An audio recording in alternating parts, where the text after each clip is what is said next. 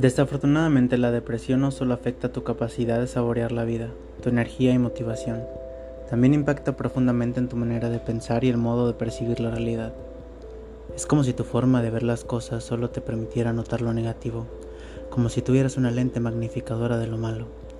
Si a una persona con depresión le preguntas los planes que tiene para dentro de dos semanas, no te sabrá contestar porque no ve nada que lo motive. El futuro no existe o es completamente desalentador. Todos son trabas que van a ser más pesadas cuanto más severa sea la depresión.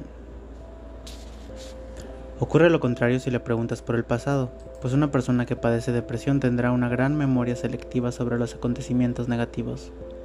Seguro que te relatará muy detalladamente todas aquellas cosas desagradables que le ocurrieron, magnificándolas y en ocasiones identificándolas como la causa de su sufrimiento. Esto hace que se retroalimenten de lo malo, cayendo en un bucle de pesimismo que solo los hace sentir peor.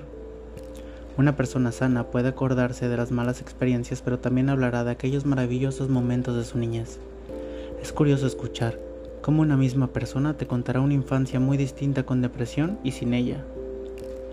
Sin depresión verá las noticias y tendrá en cuenta las noticias buenas y malas, pero con depresión filtrará la realidad de tal manera que solo le llamarán la atención los acontecimientos negativos, retroalimentando ese bucle de pesimismo.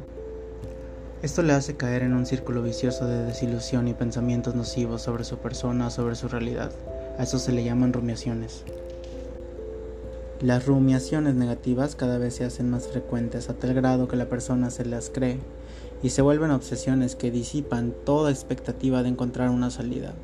Se pierde toda esperanza de que la situación mejore hasta el punto de que algunos entran en un bucle de sufrimiento en el que la única excavatoria que ven es terminar con su vida.